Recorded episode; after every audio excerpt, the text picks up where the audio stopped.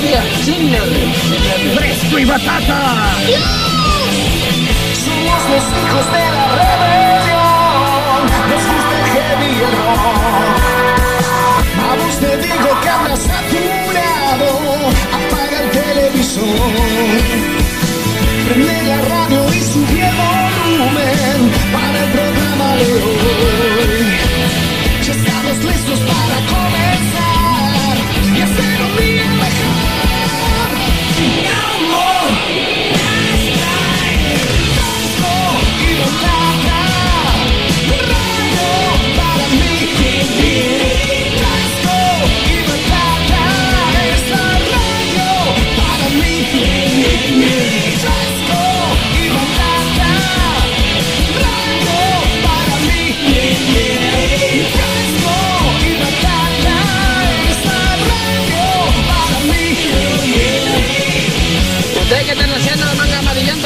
Boludo.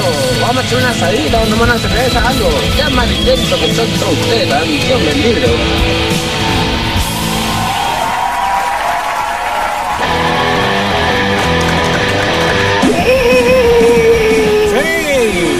¡Claro que sí! 13.45 en todo el país. Batata 2020. Conducido por gente joven.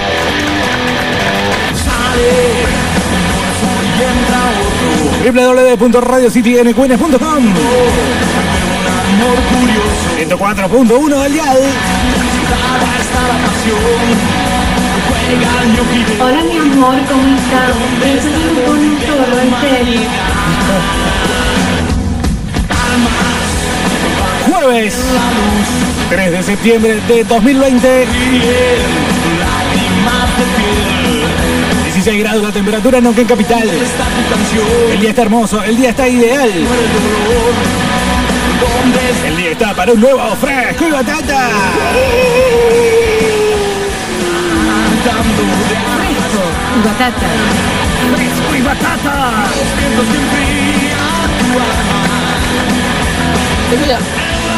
Mamá quería.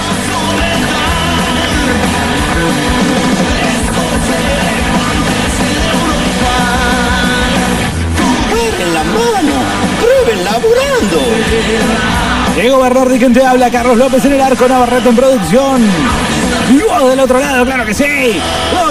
299-428-4328, la liga de Radio City. Para que seas parte del fresco de jueves.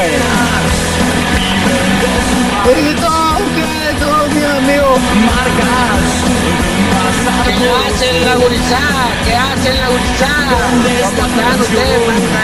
Con rumbo motor. Yo acá estoy tranquilo, pero no va tomando una buena. Un beso, toma. Bienvenidos a todos los que se suman a las redes sociales como YouTube.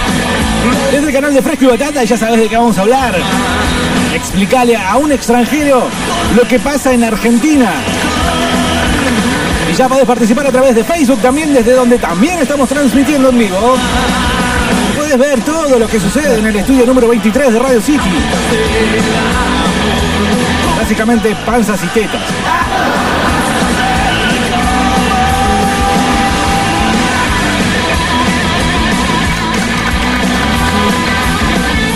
Es toda una excusa para poner música fuerte.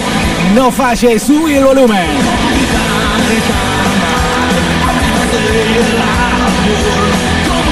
Fresco y Batata 2020.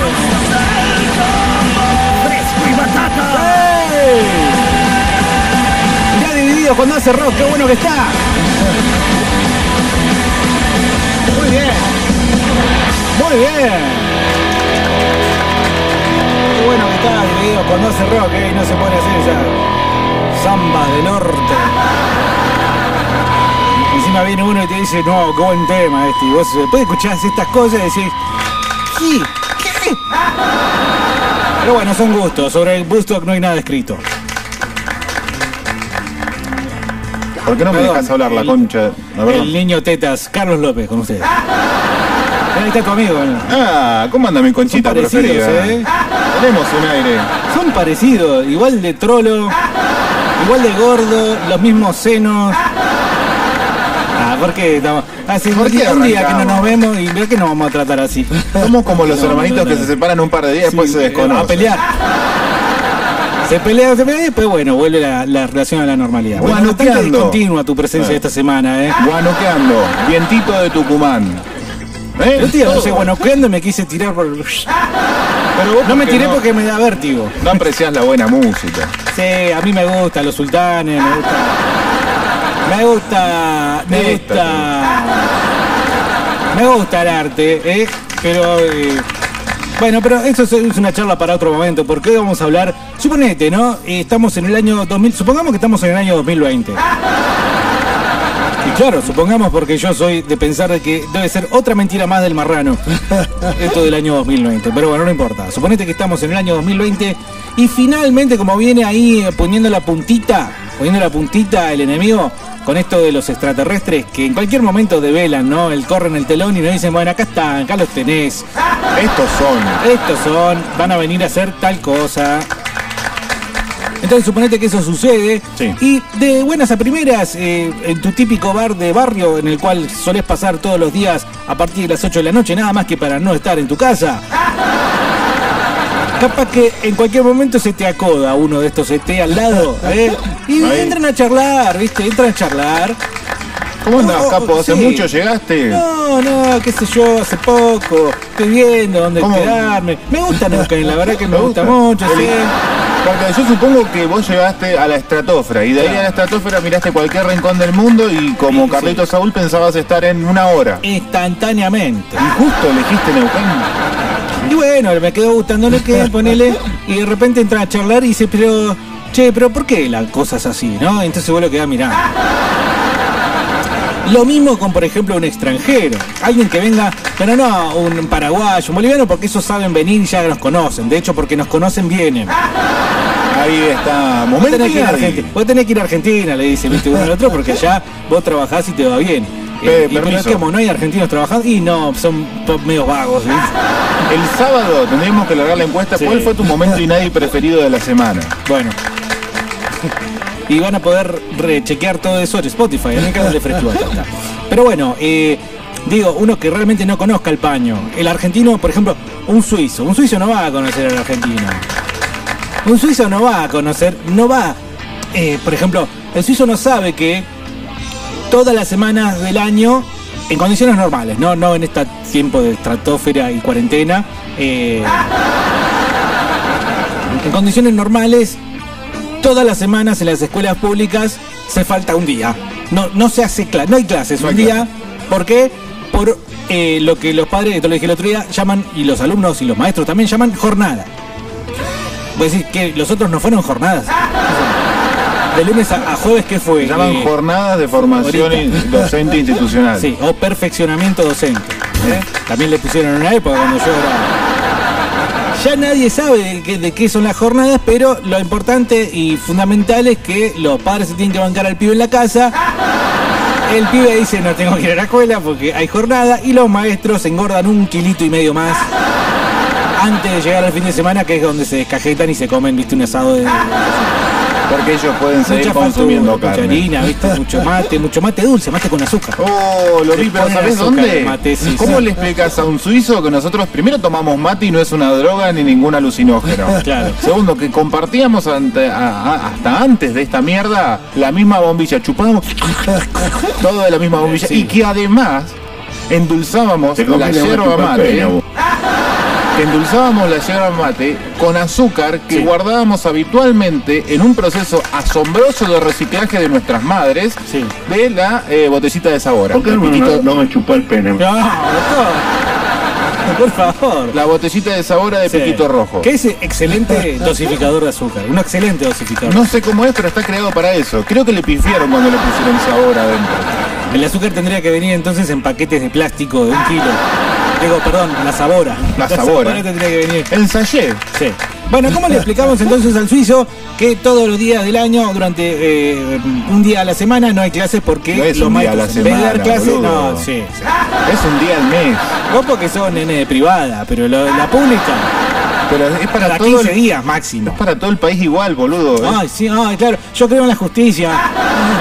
Boludo, no. Yo lo veo todo el tiempo, tengo suegra portera. O sea, no, no es que estoy hablando. Tengo tres pibes en la escuela pública, boludo. Es una jornada mensual, Bernardo. Entonces hay que, bueno, eh, la otra- Carlos, la democracia también sirve. ¿no? Será otra cosa. Faltará. Y a vos, a vos te, capaz que te dicen, papá, no vamos porque es jornada. Oh, otra vez estacionar en la misma jornada. Y se ratearon, ¿no? Y claro. Pero para ratearte te va, te- no te va a quedar en tu casa haciendo nada. Y yo qué sé, hoy un pibe se divierte más en la casa que afuera. Ahí tenés la Play, tenés la compu, tenés el cargador del celu. La próxima les voy a cortar la luz, hijo de puta. Hoy estuvo mucho en Cansado de que me vean la cara. Mucho en Neuquén estuvo sin luz hoy a la mañana. ¿Ah, sí? ¿Qué pasó? No sé, problemas con Cal. Ah, bueno, saludo grande. Y como no estamos en Universidad Cal, podemos decir No, simplemente. sí tenemos gente. No, no podemos decir nada. Perdón, Nada. mala mía. Eh, bueno, entonces vamos a explicarle otra cosa al suizo. ¿Cómo le explicás, por ejemplo, que eh, voy a decir algo re gorila, según Carlos? eh, Oh. Te levantás a las 7 de la mañana, vas a trabajar, qué sé yo, tenés que cruzar el puente y, ah, no, el puente está cortado porque 12, 12 personas piensan que el Estado no los está manteniendo lo suficiente. Eh, Está bien planteado, está mal planteado en términos gorilas. Gorilísticos, ¿no? Claro. Seguramente que vos bajás la ventana y decís, con Videla estábamos mejor, esto no pasaba con la bota. Eso no es de gorila. Si le... Hay re gorila, el golpe de 76 hay un golpe gorila y Ah, quienes no, lo reclaman nah, el eso lo golpe. Lo ¿quiénes? fueron a buscar todo. No, el- Peronistas propios también. lo ¿A fueron a buscar. dónde? Fuimos. No, lavate la boca antes de Lo mismo eso, que eh. reniegan de Isabelita. ¿Quién reniega? El peronista no reniega de Isabelita. No, hombre. El peronista que reniega de Isabelita es el mismo que le negó los honores a la persona de la cual conmemoramos la muerte ayer. Ese peronista infiltrado, marxista, que entró por la ventana. Entrismo puro de los 80, 70. ¿Acaso me estás provocando el vómito? Perdón, pero vos me exacerbás, Bernardo. Che, eh, la cola. Yo creo que mm, eh, hay muchas cosas que el argentino tiene que explicar y no sabe cómo. Creo que entonces no estamos acertando con el ejemplo. La inflación. Eh, y bueno, no, pero tiene sus explicaciones. Lo que pasa es que nunca las entendemos. No, pero ¿cómo le explicas a un tipo? ¿Vos estamos con el estereotipo de suizo todavía? O el, o el extraterrestre también. Bueno, el extraterrestre. ¿Cómo le, lo mismo. ¿Cómo le, le explicas a una persona que probablemente mm, una vez que ahorra algo, esa plata vale? Que el argentino, si no la gasta, esa plata vale el 30% menos en menos de 12 meses. Ah, bueno, el, digamos el concepto de inflación es un concepto interplanetario. No, a ver, el concepto de inflación sí, y es normal que haya inflación al haber más dinero en circulación, como uno de los factores. El otro es el de los precios, que Ajá. muchas veces los liberales miran para otro lado. Sí. Pero ¿cómo le explicas a un tipo que la inflación desde hace décadas en Argentina es del 30%? ¿Cómo todos los años no pudieron solucionar? Todos los países del mundo, incluso los que no están desarrollados todavía, solucionaron el problema de la inflación. Andate ¿Cómo a otro país si no te gusta. ¿eh? ¿Cómo en Argentina? Andate a otro país si no te gusta. En 30 años no solucionamos el problema de la inflación, no, 40 años. Ajá. Cuando Eh, todos los países del mundo ya lo hicieron, salvo Venezuela y, y un, dame un puñado de africanos. Sí. Eh, bueno, puede ser algo difícil de explicar. 299-428-4328. Eh, esto pueden también aprovecharlo ustedes para hacer preguntas del estilo, yo no entiendo esto, ¿alguien me lo puede explicar? Ah, haciendo de cuenta que son una especie de suizo, aunque extraterrestre del espacio Eh, exterior. Este podcast se intitula Explicarle a un extranjero lo que pasa en Argentina, pero tiene como disparador Alberto F, cuarentena y pandemia. ¿Por qué? Porque hay que explicarle al tipo que no es argentino que desde finales de marzo estamos muchos, yo no me incluyo y supongo que vos tampoco, pero muchos están encerrados en las casas sin poder trabajar, sin poder abrir sus puertas, fundiéndose, pasando eh, penurias económicas, refiriéndonos casi exclusivamente a la clase media, y que algunos, o muchos de ellos, están construyendo su realidad en base a los medios y tienen miedo a salir a caminar en la calle porque hay un virus nocivo que te, se te agarra, te mata, cinco veces antes de que hagas el próximo paso, o que estornudes. Hola, manga de colas en el chat. Ah. Mando mensaje que se me apague el celu. Volvió Saludos a los chicos del sótano ahí. Ah, a mi señora quiero mandarle saludos. Chao, hola Sí, mi sí, amor. Yo quiero mandar un saludo a grande a. Mi prima, que siempre nos escucha en radio. Hola, frescos y batatas. Salud, feliz cumpleaños para mi mujer que odia esta radio, no el programa, dice. Tengo un video acá. Qué paradoja.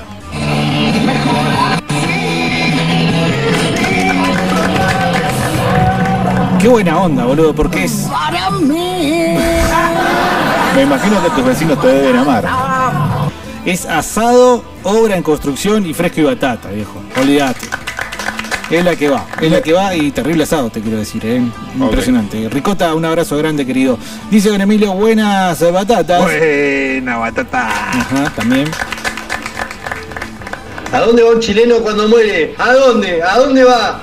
Valparaíso, puto. ¡Eh, eh, nadie, eh! Pensé que iba a ser ofensivo, Sí, boludo. fue ¿Sabes? casi de salón. de Sí, sí, sí. ¿Cómo andan, batateros? Hola. No lo puedo creer. Jordi, el niño tetas, vino a la Sí. ¿Ahí te fuiste algún retiro espiritual en alguna comunidad hippie, Carlos? Hubiese estado bueno. Pero verdaderamente hippie, no como lo que después van y se. Eh, dice acá Víctor. ¿Cómo andan los fresquitos? Hola, querido. Che, loco, primero que nada quiero agradecerle a los dos, a Carlos y a Bernardi, Ajá. por el aguante que me hicieron con el tema de los impuestos, de la pagatina de los impuestos, porque ¿Vos le prestaste tengo a mi padre esqueleto que no puede moverse de la cama. Así que, ¡cállese! Así que, nada, eso. Muchas gracias, amigo. La verdad que ni lo dudaron eh, ni un segundo. Así que bueno, les debo unas birritas que serán pagadas con algunos condimentos seguramente. Les mando un abrazo, buena tarde, buenas peleas, buenas noches, buenas peleas. ore- orégano. Un saludo, gra- un saludo grande para el papá de Víctor, eh, que eh, esquivó la parca. Es la nueva etapa de una placa de Cannibal Corpse. Sí, sí, sí, realmente. A vos te mandó también esa foto desagradable. Sí, sí, no sé cuál es la intención de un hijo de andar compartiendo el triple bypass Claro, a corazón padre abierto del a la- padre. A la mitad el padre. Bueno, un saludo grande. eh, sabemos que es una gran persona, quizás no tanto su hijo, pero. Aguante, eh, aguante ahí, querido. Hola muchachos, ¿cómo están? ¿Qué haces, Pili? Che, Carlos, te hago una pregunta. ¿Cómo te Sí. fue en el sorteo de hoy a la mañana? Un batatero te anotó para un sorteo, no sé, de una bici, me parece, boludo. ¿No lo escuchaste? No, boludo. El programa de Carlos te quería pedirte un favor. ¿Sí? No. Quería pedirte el tema de Argentina del gran Osvaldo Civile ahí con Orcas. Estaría bueno, por favor. Bueno, un abrazo, buena jornada, saliendo para una birra, abrazo grande, chao. Pili te primeré así, después no- cómo hace para no No, poner. no podés. Pili lo pidió. Che, ¿en serio no me gané la bici? en serio te anotaron para una bici. Pero anótenme. Incluso, andar en bici. si hay monopatín eléctrico, me Sí. anotan también. Bernardi, eh, no seas hater, eh, es, a veces es menos una por mes. Y lo que se trata en esos lugares es cuando los pendejos se cagan a trompada y no saben qué hacer porque no se puede poner manifestaciones, porque no se lo puede Am. echar. Eh, problemas como eso, a, no sé, a que el gobierno no nos manda eh, el refrigerio, las fotocopias o los insumos para trabajar y la tarjeta. ¡Qué Come con dos hambre! eh, resolvemos un montón de cuestiones, o con nada a veces. ¡Qué hambre! Mirá, ¿Sabés qué? Está mintiendo. Porque yo algo que no dije durante todo este año es que yo soy docente, doy clases y participo de jornada. A eso llegó este país. ¿Cómo le explicás a un extranjero que Carlos sea docente? Y según se dice uno bueno, yo no Sí. puedo comprobarlo, No, pero no. según se dice, Claro. Yo sé lo que hacen en las jornadas y valoro mucho a aquellos docentes y directores que suplantan al Estado y a las Sé lo que familias envenena. en la educación de, lo- de los hijos y lo valoro mucho. Pero no van a una jornada a tratar esas boludeces, van a pelotudear y a perder el tiempo toda la mañana. No mientan, díganlo como son. Quiero un franco extra al año o por mes y lo quiero tener además de tres meses de vacaciones de las cuales me voy a quejar porque durante esas vacaciones tengo que corregir y tengo que tener tiempo extra durante mi día y punto. Y si no me gusta, voy a cortar el puente con Gualeardo. Qué Digan las nombre. cosas, no hay ningún problema. Qué buen nombre para un programa, ¿eh? Pelotudear y perder el tiempo. Es excelente, porque es como la película, ¿viste? El loco que se pone los anteojos y ve la verdad de las cosas. Tal cual. Se le hago muy fácil, como le muestro que se vaya a la concha de su madre, que no venga a la Argentina. Así corta, así le explico. Está bien, sí. Ese es el lema neuquino, ¿no? Eh, la provincia de Neuquén, provincia del Neuquén y abajo volvete a tu provincia. No pruebes el agua del Limay. no. Hay una publicidad en alguna radio perdida, no sé si es esta o en otra, eh, que dice, cuenta una vieja leyenda que si bebes agua del Limay te enamoras para siempre. Dale, basta, boludo, tiene caca. No te vas, dice. Bueno, escúchame, eh, ¿cómo le explicamos entonces a los, a los extraterrestres y a los extranjeros, que básicamente lo mismo, determinadas cosas? Eh, ¿Cómo explicamos a Maradona, por ejemplo? ¿Cómo le explicamos a un extranjero a Diego Armando el, el tema, el concepto, Ah, concepto. la filosofía detrás de Diego Armando Maradona? Capaz que puede ir por el lado, no, no, nosotros no podemos explicarlo como jugador de fútbol. Digo, es lo que es, hizo lo que hizo con una pelota y fue maravilloso. Ahora, ¿por qué en Argentina, viene de un problema madre, ¿por qué en Argentina idolatramos excesivamente al deportista? Al futbolista, ¿no? O a cualquier deportista. No, cual- eh, Ringo Bonavena. Pero, ¿Por qué lo idolatramos a Ringo? ¿Porque tiró a un chabón, a un negro en Estados Unidos? Ringo no ganó nada. ¿Por qué defendieron a Monzón incluso después de haber matado a la esposa? Que era muy bueno en el boxeo. Eh, ¿Pero por qué? Si una cosa es que sea bueno en el boxeo, otra cosa es que, eh, campeón, dale, no importa. Va, flaco, eh, tiraste una vaga por el balcón y la mataste. Ni tampoco se está comprobado que sea muy buena persona, don Carlos, que murió un 8 de enero de 1994. Sí, Mi día de mi cumpleaños, 3. Está bien. Eh, Reutemann, bueno, Reutemann no Estoy pensando, estoy pensando. Fangio hizo lo que hizo y tiene merecido sí, el Fangio sí, reconocimiento. Fangio sí. Y Ginóbili me parece que también. Ginobili también, claro. Eh, eh, Pero Messi, bueno, Messi obviamente. Pero deportistas mediocres. ¿Cómo quién? O sea, de vuelta, de nombrarme dijiste... Te dije Ringo como un Ringo, ejemplo. No sé si mediocre Ringo, boludo. Mediocre, es, fe, es fuerte. ¿Pero qué ganó Ringo? ¿Por qué tiene que ganar? ¿Qué sos chilaver, boludo? Conducido por gente joven. Pero da- dame tres peleas por afuera que no sean contra Cassius Clay. No, está bien. Eh... Nosotros admiramos la personalidad del Fue- deportista. No, pero está bien. El tipo era encantador en cuanto a su personalidad, justamente. Ponerse una Pero- remera que digan las Malvinas son argentinas, y Hitler de prepo a un negro que todos le tenían miedo. Perdón, no es un negro que todos le tenían miedo. Para la- muchos es el mayor y el mejor boxeador de todos los tiempos. O sea, no es, no es que fue a pelear con un negro que le tenían miedo. Por favor, referite con respeto a, a Ay, Cassius Clay. ah, el boliviano es este, el paraguayo lo otro. Ahora Cuando es un boliviano es sea el bueno. mejor boxeador del mundo, le voy a decir, acá está el mejor boxeador del mundo, no me importa que sea. Pero bueno, a ver, ¿en qué se destacan los muchachos, los amigos? En eh, surf, regata de canoa. Ah, claro, el tuyo está bien y lo mío está mal. Eh, ¿Cuál es la diferencia entre No, Bolivia y. Chrome? ¿Cuál es la.? Y que en Chrome se puede navegar. No así Explorer. Eh. Aunque. Explorer es cada vez peor el Chrome. Bueno,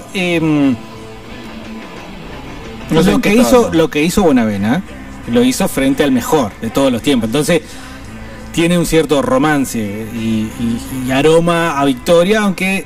eh, porque el argentino, mira, otra cosa para explicar, es muy romántico el argentino. Sí. Fíjate, por ejemplo, ya que estás en deportes, para los que no lo saben, Argentina de primero que Piscis. es, es de Piscis, la selección argentina es de Piscis. Y segundo, hasta que llega eh, Don Julio, Don Julio,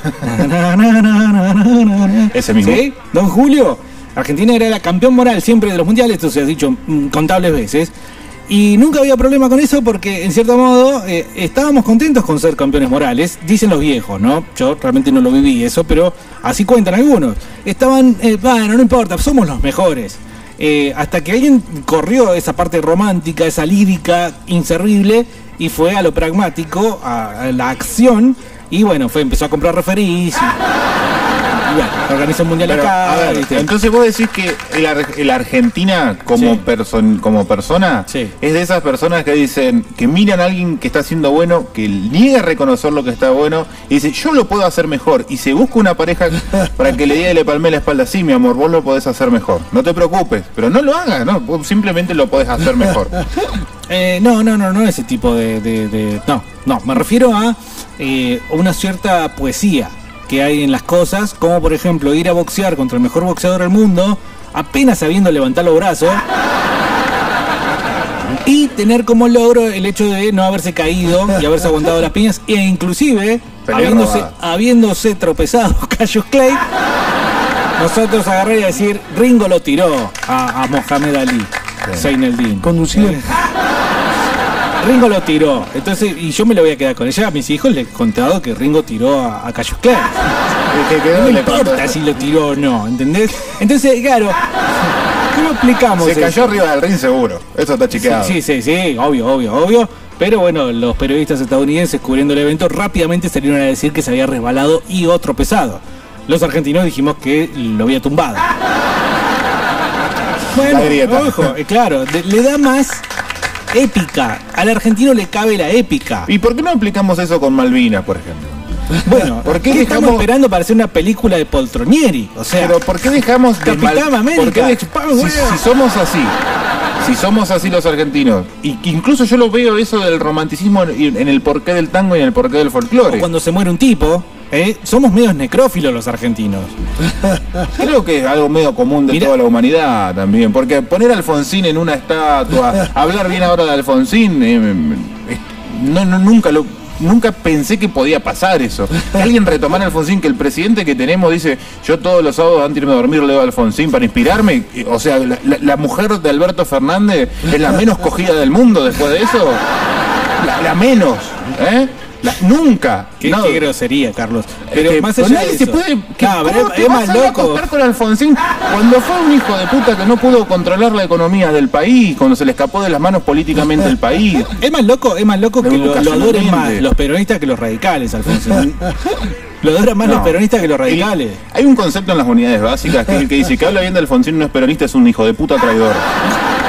Está puesto en la puerta. sí, Hable amigo y entre. Un vinilo.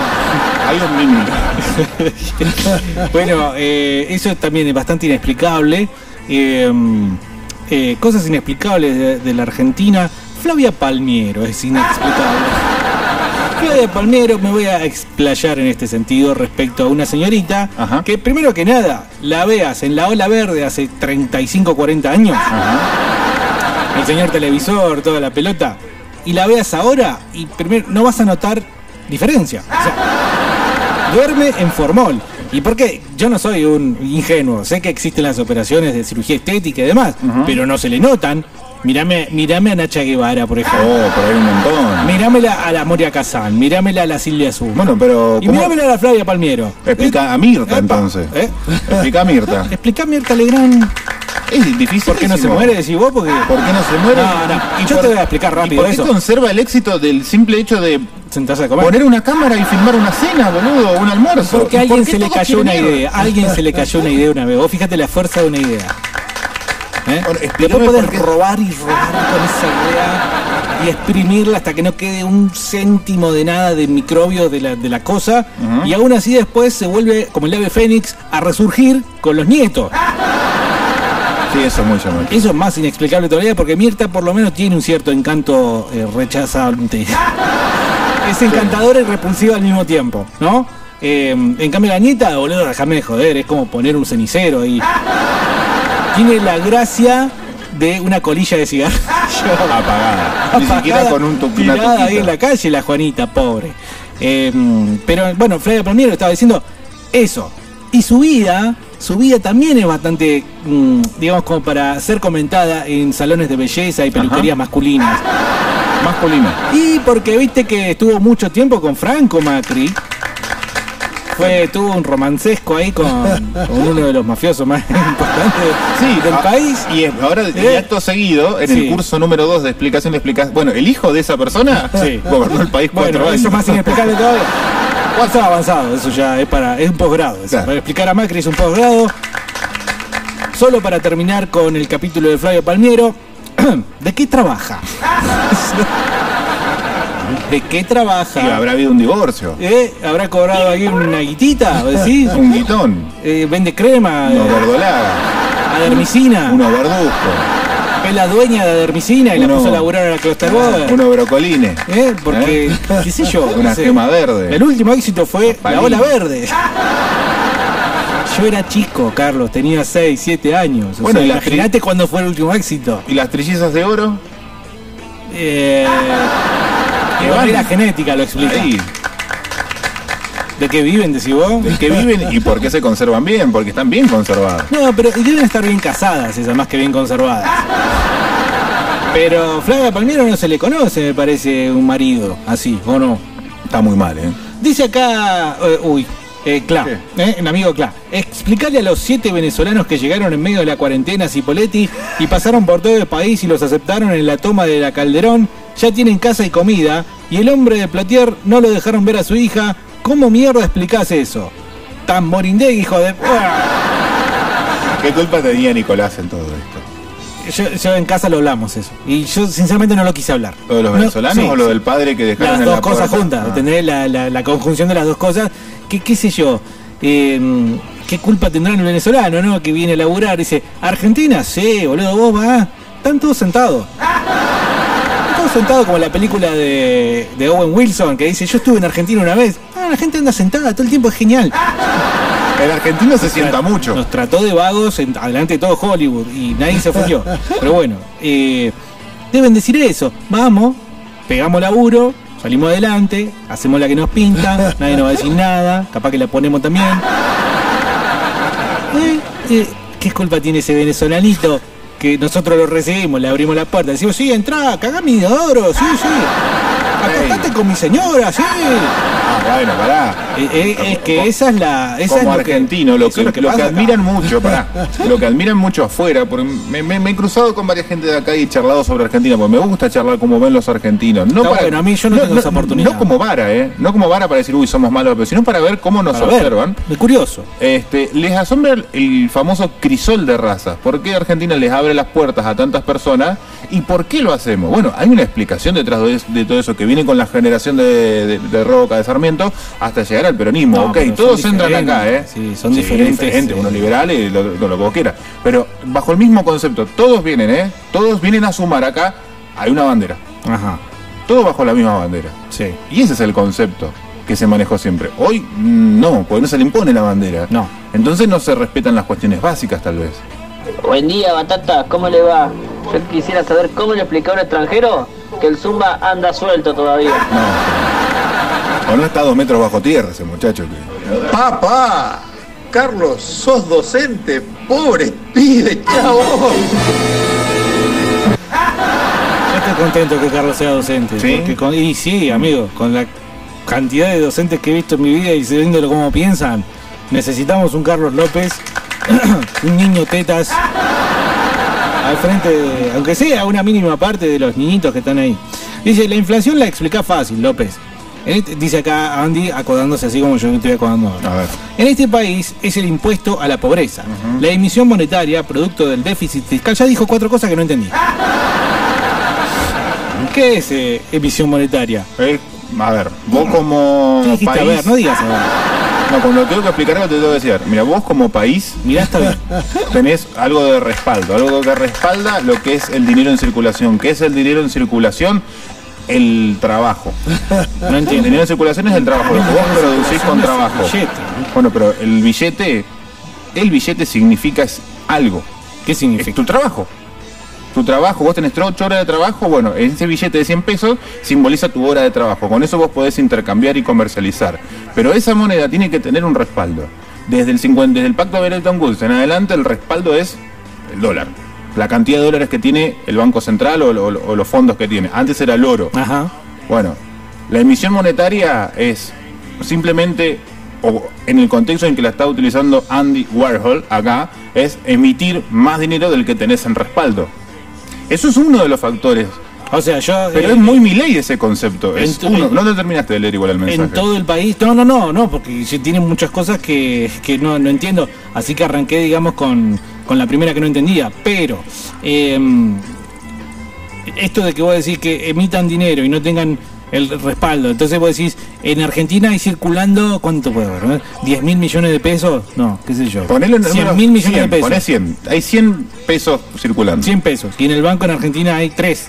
3 dólares capaz. 3 pesos. Ah, 3 dólares, claro. Sí. Con eso respalda la circulación de dinero. Ajá. Al no ser una moneda fuerte, depende casi exclusivamente del respaldo que tenga el, el Banco Central, las reservas. Bueno, eh, producto del déficit. ¿Producto qué significa? Del es conjunción, ¿no? Articulación. El déficit son los desbalances de la balanza comercial. Se traduce en un impuesto no legislado que le pega 30 veces más a los asalariados. Bueno, Los gráficos, los gráficos que comparan la emisión monetaria, el déficit fiscal y la inflación están ahí. Pero acá en Argentina discutimos hasta la ley de la gravedad. Diego se explica muy fácil. Son muchas personas en una, no es uno solo. Sobre Diego Armando. Ah, No sobre Diego Andrés, que nadie quiere explicarlo. pensé que Diego eso se lo que decía arriba se explicaba fácil. ¿Qué Dice- yo? La inflación depende de un montón de otros factores. De circunscribirlo exclusivamente a lo que el Poder Ejecutivo mande imprimir o no, me parece un poquito corto. Eh, las grandes empresas, los, los- los- los grandes oligopolios o, o monopolios en algunas situaciones. Ese es medio comunista, te digo. ¿eh? Palabra Perón es Perón por haber combatido al capital, y cuando decís capital no es decir al sistema capitalista, sino a las empresas capitalistas que te vienen a, por ejemplo, aumentar los precios. Porque no cuesta nada que los tres, cuatro judíos que se, son dueños de acá de, alguna- de algunos lugares se pongan de acuerdo y no eh, expo- expongan o planteen sus precios en términos de costo más beneficio, sino al libre mercado. ¿Cómo le explicás a un vegano súper protector de los animales que todos los productos que consumen y los cuales contienen plástico, ejemplos celulares, son derivados de petróleo, lo cual es proveniente de los dinosaurios que también son animales? Ah, eso es buscarle mucho la, la- la pata al huevo. Eh, hasta las zapatillas tienen petróleo. Yo creo que sí, me parece que está siendo un poco injusto porque está yendo demasiado atrás. De todas formas, eh, vale el ejemplo como para explicar algo que eh, en definitiva, en principio, parece eh, inexplicable. Creo que al vegano en realidad hay que ex- explicarle con más urgencia eh, el hecho de que debería callarse y que no nos importa que sea vegano. Eh, No es información que estamos necesitando, así que no tiene por qué compartirla. Che, acá tengo un amigo que no sabe nada de boxeo y me está preguntando si, Ringo Bonavena ga- eh, peleó con Cassius Clay o con Mohamed Ali. Por favor, contéstenle la pregunta. Me hace acordar la pregunta que hizo una vez uno que preguntó si quién era el técnico de Tigres, si Caruso o Lombardi. Pero esas también son cosas que no se sabe, nadie sabe. Buena, Bernardi Príncipe. ¡Puto, eh! Hola manga de anticuarentenas, usted que sabe tanto, ¿por qué no pueden generar más billetes y hacer más plata? Eso no me deja dormir. Explicar cosas como estas y que nos den risa es medio complicado, dice, y nos mandan un video de TikTok en el cual se ve un loco. A ver. Laburando. Supuestamente eso No, bueno, eso no, no es para radio. No hay gente que todavía no entiende el concepto de radio. Pero más allá de eso, querido César, voy a decirte lo siguiente. Y lo dijo Carlos recién. Yo creo que lo entendí bastante. Si vos tenés eh, o decís que tenés determinada cantidad de billetes, eh, billetes en la calle, eh, necesitas que en el banco haya la misma cantidad de dólares. ¿Entendí bien? Soy medio duranga para eso, no sé si te das cuenta. O sea, a tanto billete, tanta cantidad de dólares. Entonces vos no podés agarrar e imprimir más billetes porque no tenés los dólares No, en que lo respalden. Podés hacerlo. que es lo que están haciendo ahora, ¿verdad? lo que, se está, lo que está haciendo hace mucho. Pero paralelamente vos tenés que bancarte la que viene a más dinero. A En la calle. la- el, Más papel. El, el concepto de decir, bueno, yo vendo esto, ¿sí? Yo vendo este producto. Este producto vale 100. Pero bueno, ahora, antes cuántos podían acceder? Tres que tenían 100. Ahora hay 50 que tienen 100 y me lo pueden comprar. Mm. Y me lo van a comprar igual porque lo necesitan para vivir. Entonces yo le voy a poner a 150 porque hay más gente que lo puede comprar. Si yo lo subí. Bueno, pero ese concepto que vos automáticamente decís que hijo de puta es el comercio. Libre. Si vos lo dejas liberado a su suerte.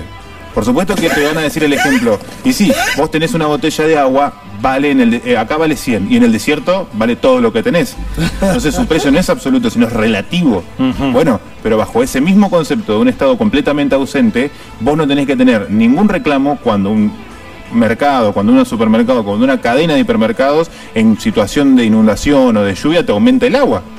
Porque es de acuerdo a la necesidad y a la demanda. Bien. Eh, ¿Se entendió? Sí, sí, sí. No quiero ser alcahuete, dice acá Pili, pero el Chapa te anotó en el sorteo de Charlie Ferreras. Todavía se debe estar riendo el culiado, dice. ¿El Chapa o el Charlie? El Chapa, dice, no sé quién es el Chapa. Eh, si nos pueden informar, por favor. Ustedes los de, de sin gente idolatran a, a. Carlos, yo te puedo hacer una pregunta, ahí lo estoy viendo por YouTube. Ah, gracias. ¿Cómo Eh, no? ¿Tiene peluca Bernardo? No, eh, pueden Che, probarlo el si Andy quieren. Warhol ese es un libertario. No. Y sí. Pero capaz que porque hay veces que te falta información para sacar. Eh, Mi ley está pegando fuerte mucha gente. Especialmente en las generaciones más jóvenes. Igual yo prefiero que le pegue mi ley antes que otro, ¿no? ¿Como quién? Y algún medio zurdingui. No, medio comunistoide. En vez de andar con una remera del Che Guevara, dame a mi ley. Del caño, decís vos. el caño no le puede pegar ni a la mami, boludo. Bueno, Gadiel dice, buen día Charlie, saludos a mi amigo Carlos López que también le gusta andar en bici, me sumo al sorteo, Chapa 963. Ese fue el mensaje que mandaron hoy, eh, pero bueno, Perdón. esperemos que... ¿Charlie estaba sorteando una bici? ¿Y por qué no? Si es el programa número uno de esta radio. Nosotros no tenemos... Y bueno, somos- El, el alcohol, el, el alcohol que tenemos es 70-30 y no tiene olor a y alcohol. bueno, nacido para segundear. Carlitos, entiendo y respeto tu posición heterodoxa. Se viene un pero. Es pero- ortodoxa, es ortodoxa. Ok, pero... Hay 190 países medidos por la ONU. Bueno, no vamos a tirar la ONU acá porque se arruina todo el debate. Pero ok, tomalo, tomalo. Por la ONU que no tienen inflación significativa, solo 5 entre los cuales estamos en el top.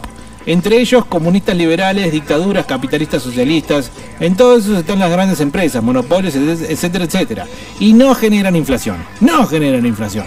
A ver, está perfecto. Primero, reivindicamos y concordamos, partimos de la base de que en Argentina es uno de los cinco países que no pudo resolver en todos estos años la deuda externa. No quiso. Después, anda a cualquiera de los países comunistas, anda a cualquiera de los países, los, los suizos, primero que tienen todas las necesidades básicas resueltas. Es decir, el índice de los precios de los productos que vos ofreces en el mercado no repercute directamente sobre una persona, sobrevive un año, sobrevive una gripe, sobrevive a su vida normal. Ajá. Y segundo, andá a plantearle a los términos, en términos, principalmente los países que hablábamos acá en Argentina, que son los capitalistas socialistas, los Islandia, los suizos, andá a plantearle que una empresa puede ir a hacer lo que quiera, pagarle prácticamente nada al Estado, no retribuirle nada a la sociedad y que se va. Y que puede manejar la empresa a su gusto los, lo- los precios de, de góndola. No existe.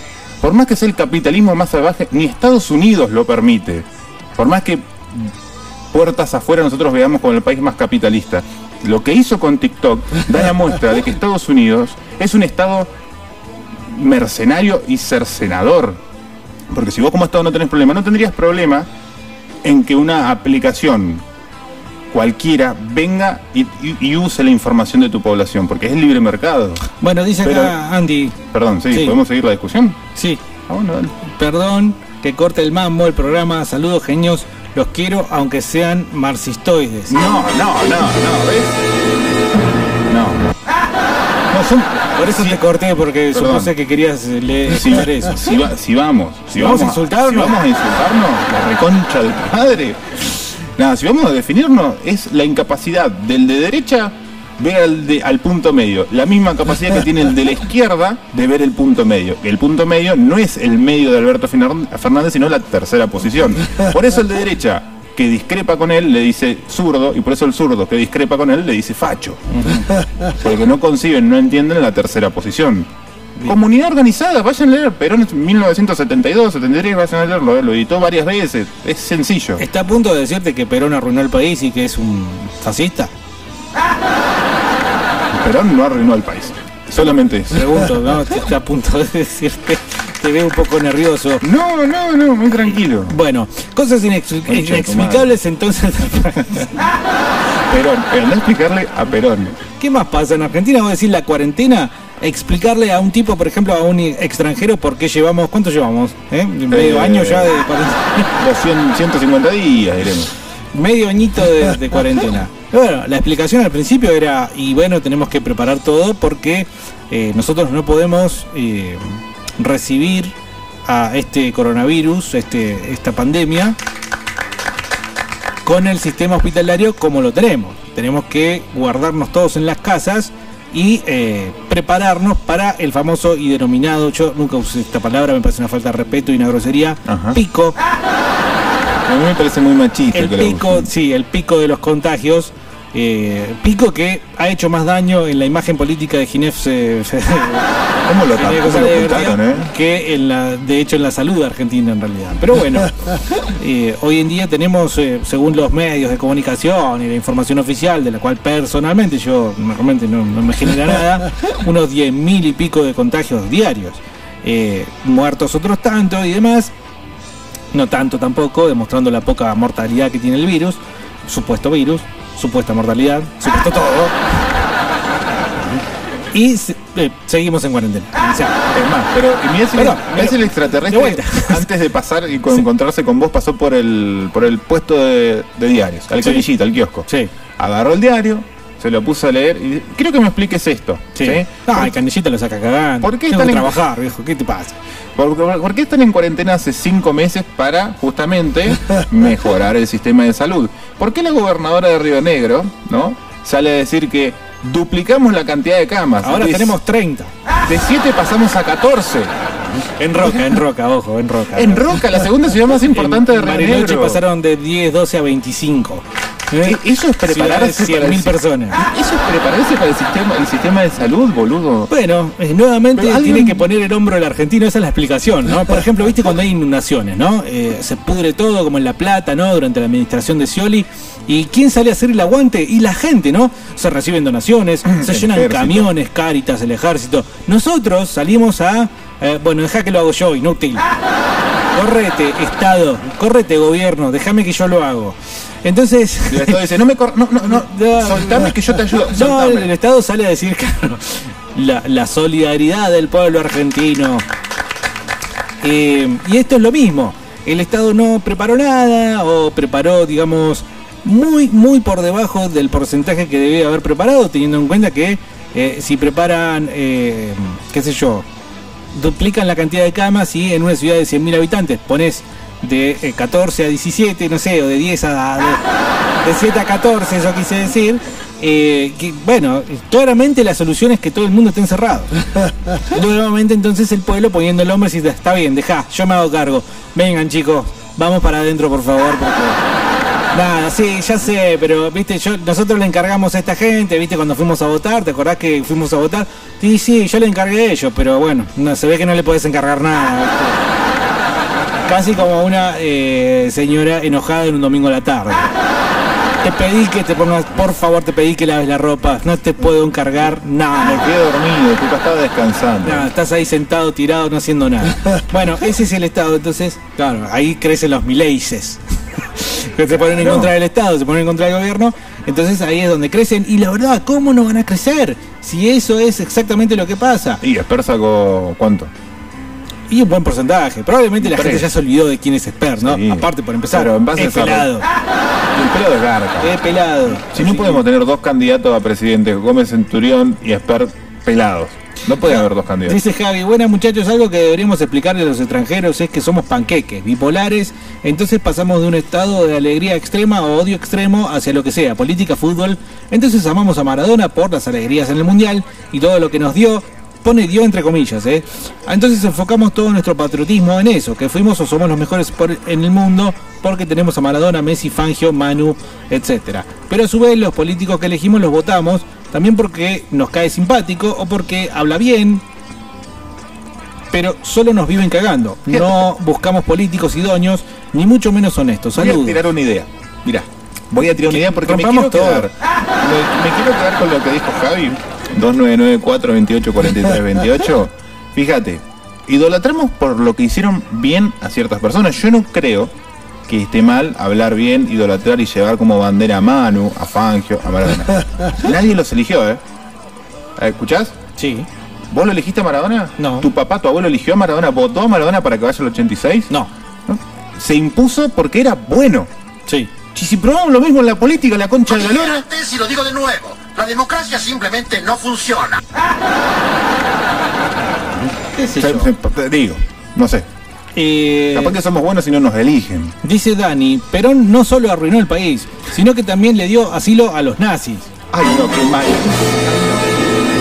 Ay, pero qué, con- qué contrariedad. No, no puede ser. ¿Cómo? Hay algo en la cabeza que me está implosionando. No pueden mezclarse los dos modelos. Ay. Ok, ahora acá algo que no sepamos. Che, eh, bueno, eh, ¿cómo le explicás a Perón entonces a un extraterrestre? No solo Perón, o no Perón, digamos, desde su. lo que vos consideres, sino de la dicotomía que genera. Porque acá vos estás, que te están creciendo pelos verdes en el ojete. Y hay otra gente como Dani que dice, todo arruinó bien, el Dani". país. Eh, ¿cómo? No, bueno, perdón. No estoy hablando de qué opinás de lo que opina Dani, sino No, estoy no. hablando de cómo le explicás al extraterrestre semejante eh, disparidad de opiniones. No hay ni siquiera un punto en común cercano. O sea, uno dice, eh, fue, eh, qué sé yo, a vos que se te cae la baba. Y, vos- y a Dani dice, no, arruinó el país.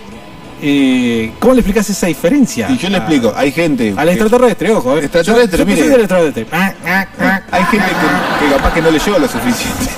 Claro. Bueno, ojo, ¿por qué no? Debe haberlo leído en algún lado. No, no, no leyó lo suficiente. Capaz Capaz, que que le leyó faltaron más fuentes. Capaz que no leyó las mi- eh, no, no, no fue fuente, no le hizo la historia en su contexto, no entiende los procesos sociales, históricos y culturales que se atravesaba. Yo recomiendo simplemente un videíto de YouTube que lo explica en 6 minutos, que no es un Eh, tutorial de ahora. ¿Por qué me mandás a leer si me vas a mandar a ver un video de 10 No, minutos? porque- no, no, no, pero no te estoy diciendo para que te formes, simplemente para que te, te haga un clic en la cabeza y digas, claro, puede ser por este lado. Que ¿Me estás faltando al respeto? No, te digo que para que conozcas otra campana, para Ah. que saltes la grieta, porque estamos en un lugar, o yo o vos, estamos en un lugar Sí. donde no hay grieta. La grieta está allá abajo peleándose entre. Nosotros no tenemos grieta acá de este lado. Acá todos bajo la misma bandera. Cuando lo, lo puedo decir, es la palabra, no, lo puedo decir en el video. sí. Cuando el coronel Mohamed Ali Zainuddin asume el comando peronista, en seis minutos explica lo que es el peronismo y lo que significa para el pueblo y por qué de los productos sociales y los cambios radicales que genera. Que Hay que mandarlo al extraterrestre, hay que mandarlo a ver ese video. YouTube. Seis minutitos. Decís, ah, mira, va por este lado, claro. ¿Por qué? ¿Por qué facho? En vez de Ay, pe- en vez de- ¿Y por qué zurdo? Perón. Casa. Ustedes me ponen a hablar de Perón. Acá nadie quiso, vino con esta onda, ¿eh? Acá Eh. nadie vino con esta onda a hablar de No, Perón. no, está bien, está bien, está bien. No sé por qué salió. Y bueno, pero escúchame, estamos hablando de argentinidad. Ah, si a mí me gusta la- mucho la palabra. Y hoy tendríamos que- Maradona, Perón, faltan dos o tres ejemplos ahí y Sí, nada más. Fangio, Bonavena. No, no, bueno, pero que salga un poco de eh, los tipos a los que nos admiramos. Qué sé yo, ya hablamos de, por ejemplo, hablando de, de argentinidad, la jornada. Eh, Perón, la jornada, la jornada docente. Es re argentina la jornada, sí, déjame de joder. Yo no creo que en Holanda haya jornada. Y consulta, Carlos, eh, ¿vos vas en casa Biondini? Tengo esa duda. Salí del closet, dale, no, nunca No, no, no. Biondini no. eh, No, ahí. A mí eh, me gusta que Biondini se exprese de forma nacionalista. A mí, por supuesto. Pero no. Ya te estás, estás borrando ahí con el codo lo que.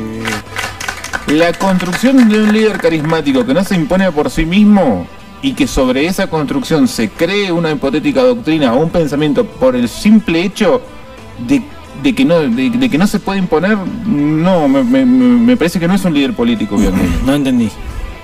Biondini se quiere imponer como líder político. El, el líder político se impone solo. No- no- no van a pasar los años y va a seguir ocupando el mismo ínfimo lugar.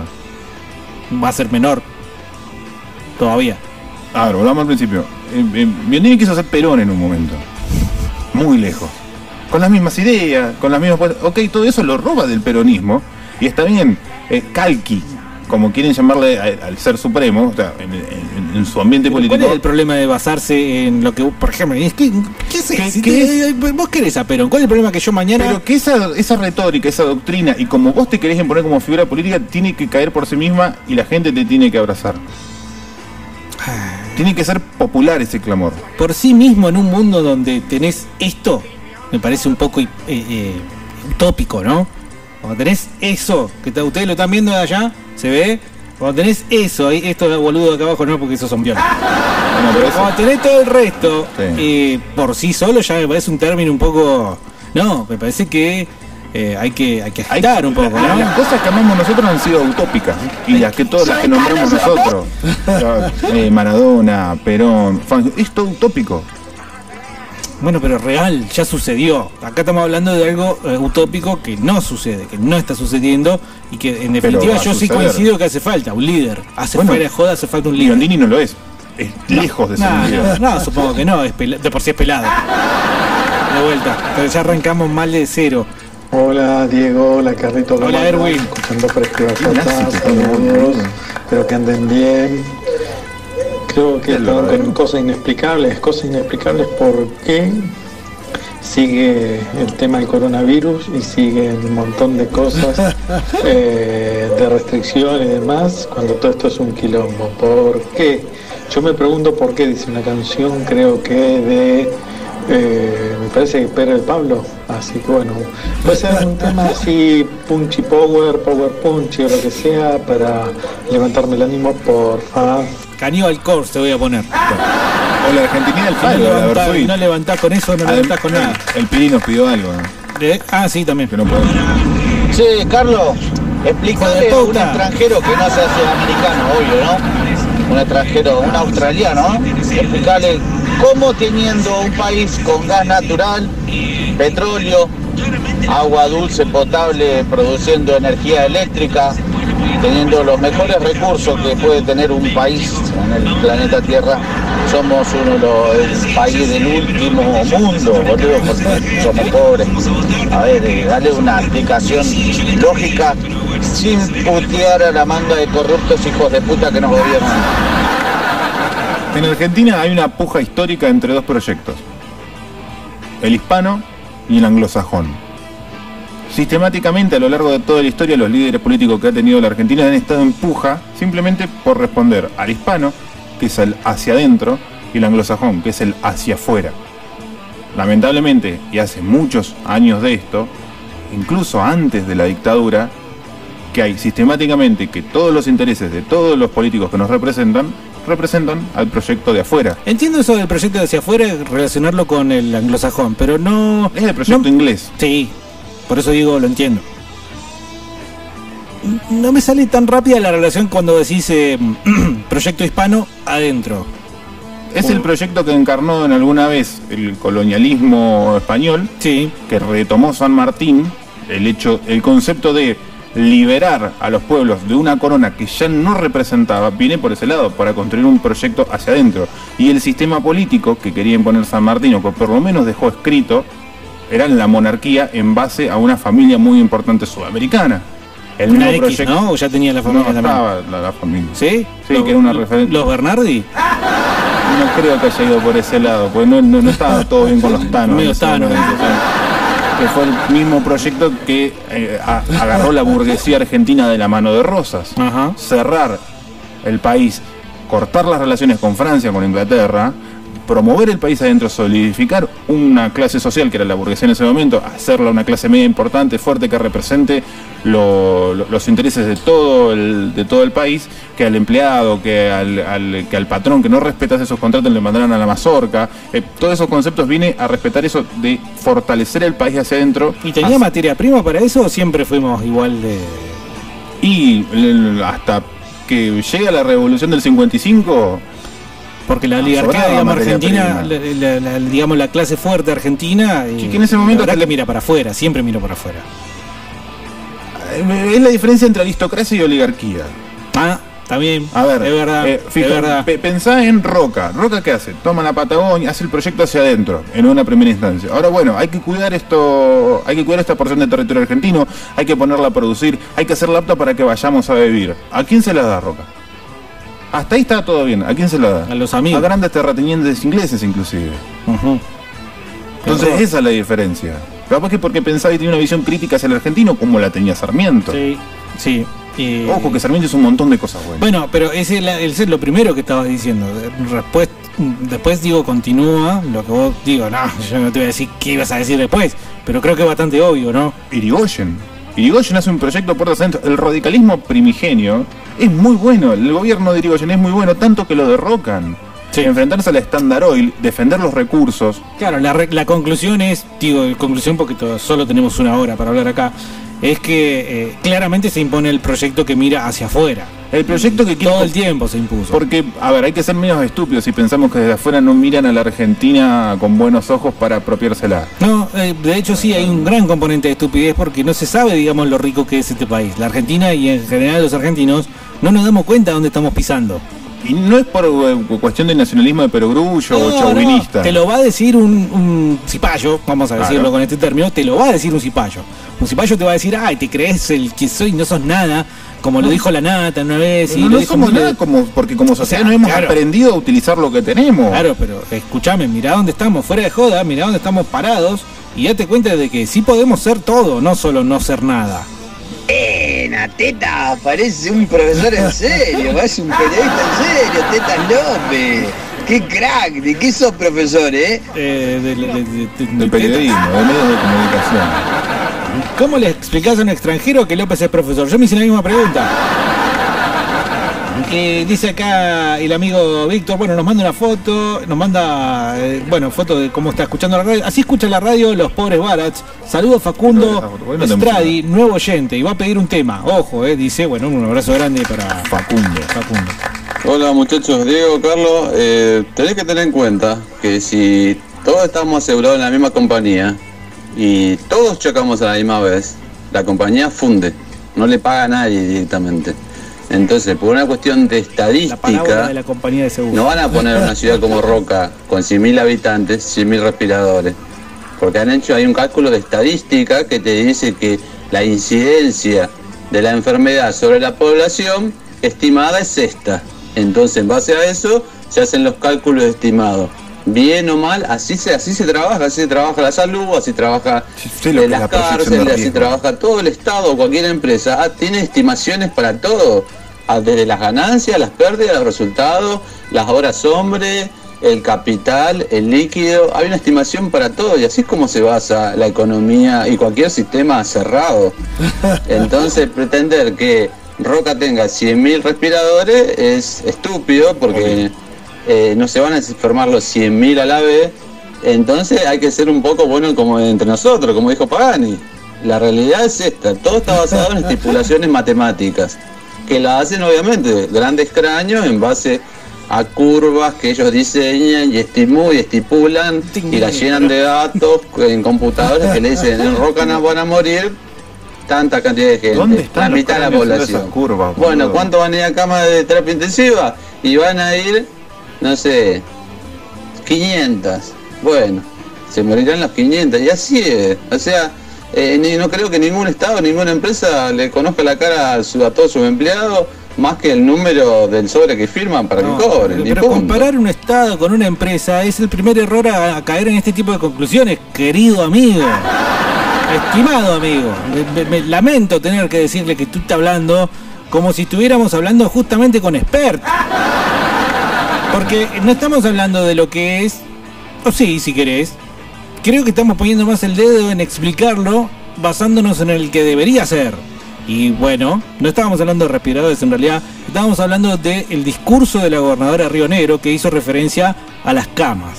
Y nos pareció, y estábamos hablando de lo ridículo que nos pareció, que luego de 5 o 6 meses, el esfuerzo del gobierno rionegrino para la ciudad de General Roca sea doblar las camas de 7 a 14. Y yo digo, bueno, eh, estoy diciendo que hay 100.000 habitantes en Roca, no lo estoy diciendo para que haya 100.000 camas de terapia intensiva, lo estoy exagerando para que se note la enorme diferencia que hay entre la posible y peligrosa demanda que puede haber de camas y la realidad. Lo que tenés en la mano es- Sí, pero, creo que es muy poco. No solo tuviste tres meses para prepararte, tuviste cinco, cinco meses. Y bueno, lo anunciaron el otro día. Hace hace 12 como años están gobernando por lo menos el mismo partido no, político. Y así haya una curva, así haya expertos, hiper mega con computadora de, de la NASA, de Silicon Valley, proyectando esto. Mm. Si querés hacemos la cuenta acá, no necesitamos. ¿Cuántos habitantes tiene Roca? 100.000, ponele. ¿100.000? Sí, vamos a redondear, ¿Cuánto creo que es tiene más, un poco más. ¿Cuánto es el 4%? Y que es el índice, bueno, acá en Argentina está cerca del 6, pero el índice de contagio. El 4% es 4.000. Bueno, de esos 4.000, uno de cada 10 va a necesitar un respirador. Ajá. ¿Cuánto es? Serían 40. 400. 400. Bueno, yo no soy bueno en matemáticas, ¿eh? Pero... Digo 400. Le hace faltan falta- 380 camas. Pero no, pero aparte, a partir de la base de comparar, después de vuelta, comparar, comparar los números que hace un Estado con, con- con- con los números que hace una empresa, la empresa busca el beneficio propio, el Estado debería buscar el bien común, el beneficio común de la mayoría de los ciudadanos. O sea, estás comparando eh, esperas y manzanas, ¿puede ser? ¿Puede ser? No, porque está el proyecto de gobernar un país como una empresa. Ah, bueno, pero. No, no, no, no, no. Eh, Entonces, pero no es estúpido lo que planteamos. Simplemente nosotros estamos jugando para un equipo y plantearlo de la forma, digamos, empresarial es jugar para otro equipo, es jugar para el Sí. contrario, me parece. Es el gobierno de SEO. Que en vez de administrar gente, u- u- eh, Números. ad- administra recursos Sí, humanos. Recursos. Eh, nada, encima, o sea, la aseguradora. Yo nací y lo primero que me dijeron es, mira, la mamadera va por acá y las aseguradoras son unas hijas de puta. O sea, No te metas con un asegurador. No, no, no es un ejemplo, me parece que, que- que corresponda con la situación en la que se vive hoy en Argentina. Es fácil, a un extraterrestre le decís, Perón es el que hizo que los negritos cabeza le digan a los jefes que eh, no están de acuerdo con trabajar tanto y que me tienen que pagar un poco más. Bueno, pero dicen, por eso dicen vago después. Eh, mejor Sí. dicho por Fue un poquito más diga el profundo. filósofo de la psique. Sí, bueno, eh, no, pero yo no puedo creer, ¿cómo le explicás a un extraterrestre que a alguien le genere, digamos, odio ese tipo de medidas, Pero- digamos, gubernamentales de Perón? No, Perón no fue y le dijo, hey, pueden hacerle par algo. No, dijo, a ver, ¿cuáles son tus intereses? Porque gobernamos y legislamos siempre en base a tus intereses, que eran los del patrón. Vamos a tener en cuenta también los intereses de toda la otra persona. que- Bueno, por eso. Y pongámoslos juntos. Pero lo que pasa es que por ahí después eh, eh, alguien como yo critico, digamos, esto de revolear planes así a la, a la, a la- a la Bartola. Eso es pragmatismo. No, no, pero venís vos y me decís que soy un gorila. y me parece que no es lo mismo lo que hizo Perón que lo que hacen esto. No, pero, a ver, un peronista, vos estás en contra del plan social como concepto. Vos necesitas, el No, no, no, no, no, no, no. El peronismo es Yo estoy pragmático, diciendo que necesitas una solución ya. Tiene que haber un plan social, pero eh, bueno, hagamos algo, no simplemente entreguemos, sino hagamos, hagamos, vamos Bueno, para la, adelante. hasta la última gran oleada de planes sociales de Cristina no estaba tan mal aplicado, el plan social como concepto. Después se desmadró. Hola Y Macri Diego, no tiró acá Zoe. plan social. No te saludo, me saluda a mí. Ah, mandate la puta que te parió. No, por favor. ¿Qué le era todo esto? No, eh, no tengo idea. Hola batateros, ¿cómo les va? Uh, cayó el iracundo, no, no.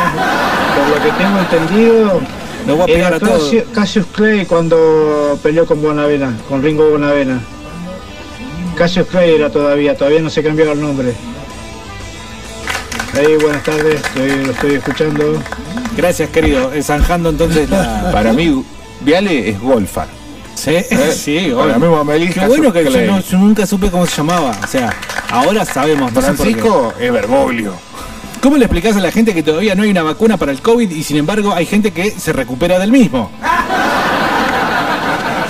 Ah, eso Bueno, es qué meternos. sé yo. Ayer sí, ayer pispié una conversa de esas de Facebook en la que fueron y vinieron con 40 comentarios dos chabones. Y entró la de la de la antivacuna y el otro la de la irresponsabilidad de hablar mal de una vacuna eventual, porque no está todavía. O sea, hay un montón de, de- de cosas que ensucian y embarran la cancha. Pero hay preguntas lógicas como esta a la que el extraterrestre tendrá que acostumbrarse a que no haya respuesta porque no sé, o sea, partieron diciendo que era, que era un una especie de, de virus, el virus, todos sabemos que su comportamiento es eh, llegar y después irse, ¿no? Depende, digamos, qué daño hace, porque por ejemplo el virus del HIV genera después enfermedades eh, posteriores. Pero después cuando te dicen tenés una gripe virósica o qué sé yo, mi hijo tuvo meningitis cuando era un Ajá. pequeño eh, y era virósica, con lo cual no había que administrar ningún tipo de nada, sino que simplemente controlar la fiebre y esperar que se vaya. Y, se podía ir y llevarse fue. al pibe también. También, bueno, fue un momento de mierda, Sí, claramente. meningitis, la- Pero eh, zafamos, gracias a Dios. Y, y bueno, hoy, hoy lo podemos contar y estar tranquilos con eso. Pero lo podemos poner ejemplo también para decir cómo se comporta. Ahora, claro, que yo venga acá a decir, no, porque los virus, no tengo idea, no tengo idea. Pero es lo que hace el grueso del periodismo en la actualidad. Yo creo que van a buscar al famoso especialista también un poco, Sí. ¿no? Eh, pero bueno, nosotros no tenemos uno, tenemos que. ah, hace rato tenemos que hablar con, con China. del otro Ah, lado. con China, tenemos que hablar hace rato, viejo. Somos una saquen- vergüenza. que saquemos todo este tiempo no. Nah, siempre hacemos lo mismo. Bueno, yo, lo hacemos- yo no vengo más acá, boludo. Carlitos, coincido con vos sobre la visión de nuestro país. Sarmiento expresó en muchas cartas cómo lo inverbaba ver cómo nuestros terratenientes compraban sus palacetes en Francia. El gran fracaso fue no haber podido construir una gran burguesía industrial nacional. Aunque se estuvo cerca, dice. Igualmente debo decirte que Japón tiene el territorio de Buenos Aires, sin recursos naturales. Solo 13% de la tierra es apenas cultivable y son 120 millones de habitantes. Tiene mar. Sin embargo, son, son cogedores los japoneses. Sin embargo, tienen tres veces más PBI eh, per cápita que nosotros. Los recursos naturales no son todos. Es la actividad del hombre la que genera la riqueza, lo que ya lo hemos establecido. El recurso humano es en tanto lo trabaja el hombre, si no deja de ser recurso. Bueno, pero por eso, eh, ya hemos establecido natural, que eh, por eso el tucumano tiene que venir de Tucumán a trabajar a Río Negro, porque el Río Negrino. O capaz que el tucumano está acostumbrado a meterle 18 horas por día. También. Y el empresario, el chacarero del Río Negrino, le gusta eso.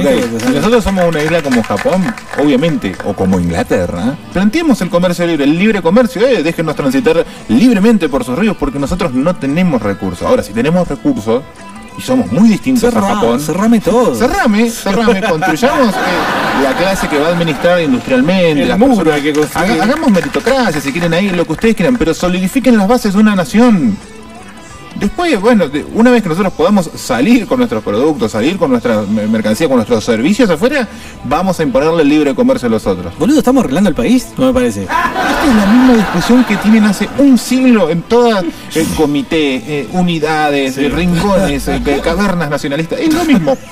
No estamos solucionando nada, venimos repitiendo lo mismo que hace 100 años. Yo quiero estar en una caverna nacionalista. ¿Por qué nunca pude? Oh, porque es complejo.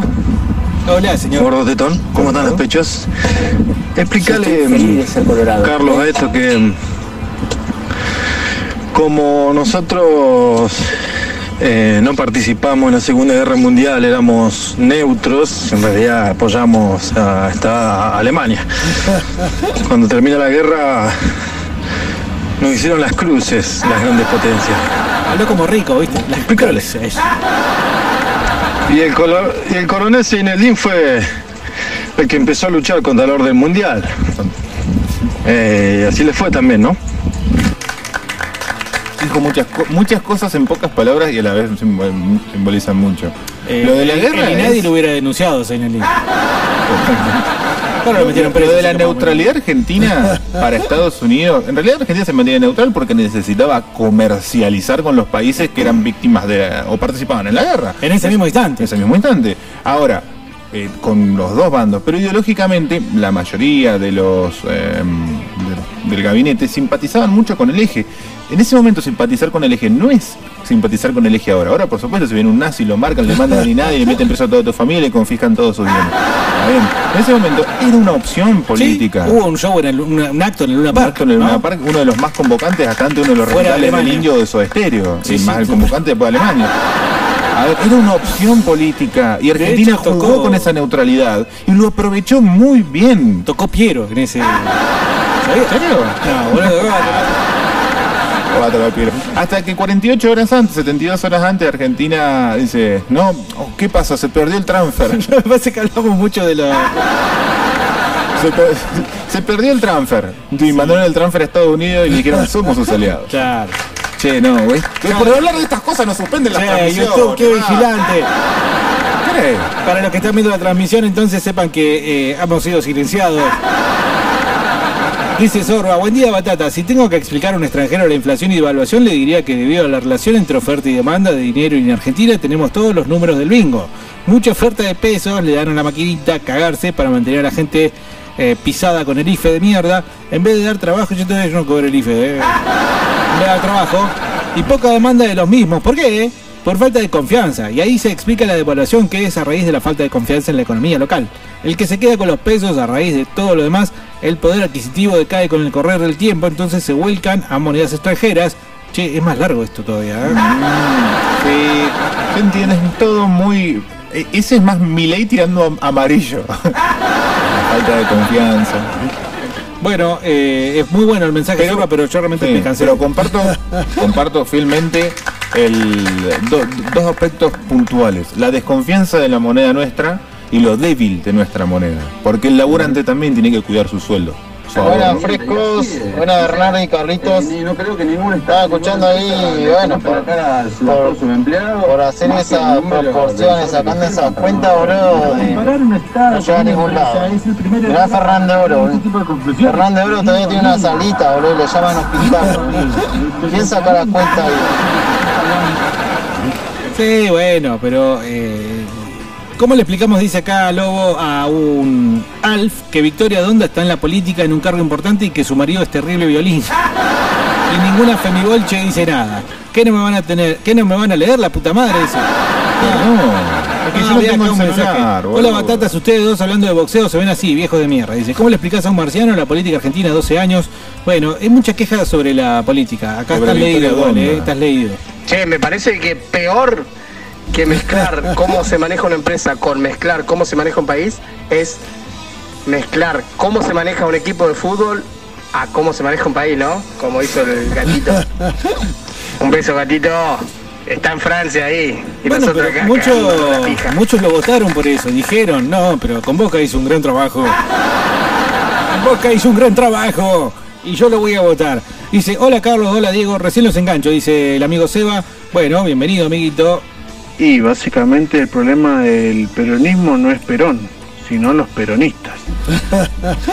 Sí, sí, sí, sí. Y sí, mirá lo que hicieron en los 70, desgraciados. es más, el ritmo de la marcha de San Lorenzo fue regalada para que los nazis la usen como marcha de guerra. ¿En Sí. serio? Hay una historia, no, no, no, no la puedo dar como verídica. Pero la marcha de San Lorenzo debe ser los ritmos militares o los ritmos as- asociados a lo que son eh, todo, se me fue el nombre. Con todo- himnos nacionales, la más linda del mundo, boludo. Gana donde va, gana premio, los granaderos lo festejan, dicen, no, mira la melodía, mira cómo marchan, mira cómo. qué- eh".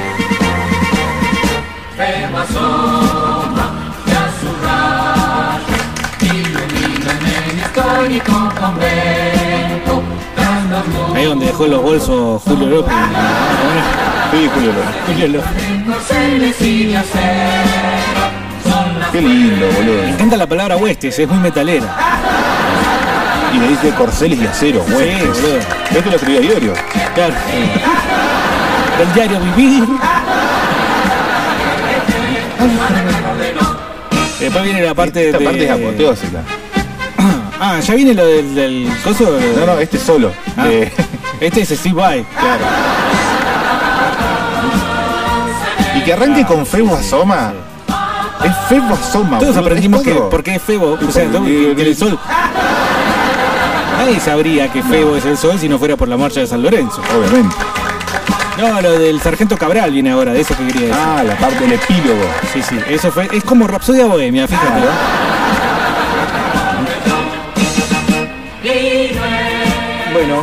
los granaderos, pobres hoy en día, ¿no? Se tienen que sacar granaderos. fotos con travestis. ¿Le enseñan a los granaderos esto? Historia. Los granaderos están muy bien formados todavía. Che, hay una posibilidad de que podamos. ¿Entrevistar a un granadero o meter a uno de tus hijos? Ahí, No, no, digo. En el regimiento de Patricio. Armar una, una pequeña revuelta. Estaban pensando. Como dijo, como dijo. No, los granaderos no pueden rebelarse, nunca. No, bajo ningún punto de vista. Como dijo el gato silvestre. Caminar derechito por Plaza de Mayo hacia Casa Rosada. ¿Eh? Fósil en paseíto. mano. Hola. Hola, ¿qué tal? Permiso. Vengo a barrer. ¿Quién te va a decir esto? No sé, qué sé yo. Estoy pensando, jugando con la idea. Piénsenlo. Eh, ahí va. Ahí está, el sargento Cabral, puto. Vamos. Esto está bueno porque cuando hay que ir de abajo para arriba. Con